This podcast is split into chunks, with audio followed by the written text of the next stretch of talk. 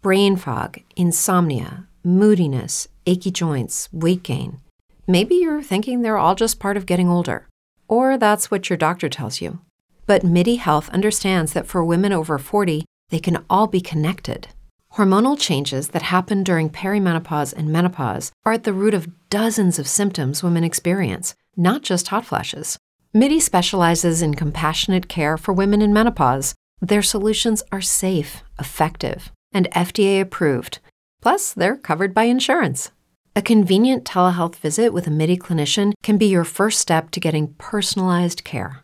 They'll tailor a treatment plan for your symptoms and health history so you can get back to feeling great. 91% of MIDI patients get relief from symptoms within just two months. When your body changes, your care should too. Book your virtual visit today at joinmidi.com. That's joinmidi.com. With LuckyLand Slots, you can get lucky just about anywhere. Dearly beloved, we are gathered here today to. Has anyone seen the bride and groom? Sorry, sorry, we're here. We were getting lucky in the limo and we lost track of time. No, Lucky Land Casino, with cash prizes that add up quicker than a guest registry.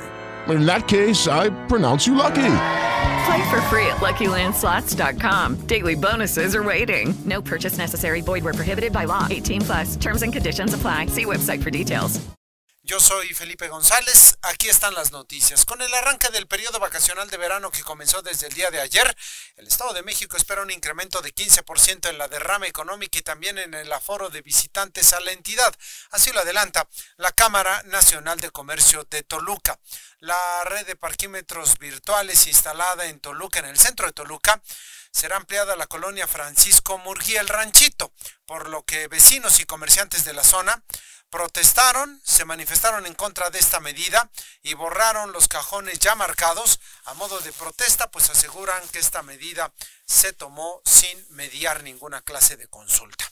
El Estado de México tuvo un incremento en la ocupación de las camas de hospitales COVID en la última semana.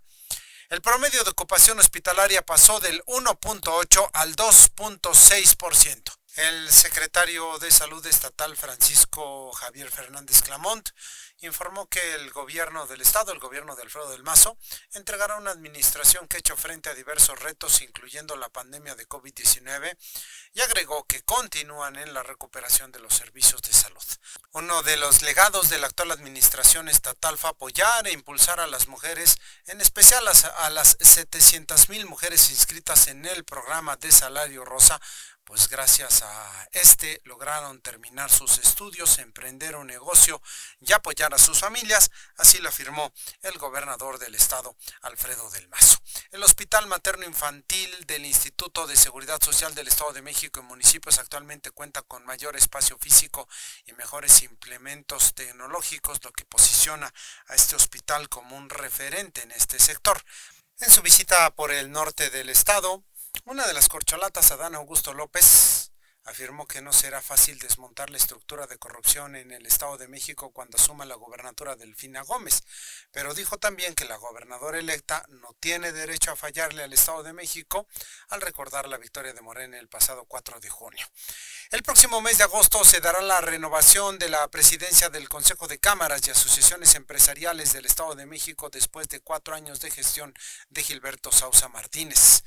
Elementos de la Secretaría de Seguridad Estatal adscritos al agrupamiento de alta montaña y agreste localizaron a 39 personas extraviadas en las inmediaciones del Parque Nacional Iztapopo. La fiebre de productos relacionados con Barbie también llegó al Valle de Toluca. Hay productos de Barbie por todos lados.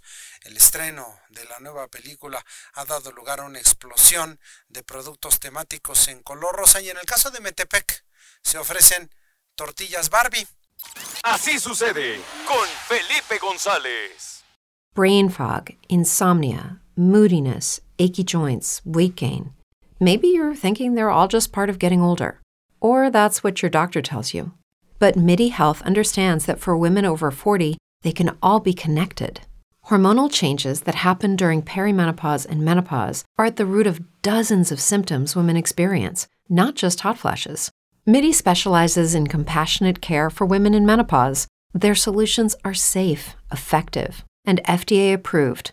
Plus, they're covered by insurance. A convenient telehealth visit with a MIDI clinician can be your first step to getting personalized care. They'll tailor a treatment plan for your symptoms and health history so you can get back to feeling great. 91% of MIDI patients get relief from symptoms within just two months. When your body changes, your care should too. Book your virtual visit today at joinmidi.com. That's joinmidi.com. Hey guys, it is Ryan. I'm not sure if you know this about me, but I'm a bit of a fun fanatic when I can. I like to work, but I like fun too. It's a thing. And now the truth is out there. I can tell you about my favorite place to have fun Chumba Casino. They have hundreds of social casino style games to choose from, with new games released each week. You can play for free anytime, anywhere and each day brings a new chance to collect daily bonuses. So join me in the fun. Sign up now at ChumbaCasino.com. No purchase necessary. VGW. Void prohibited by law. See terms and conditions. 18 plus.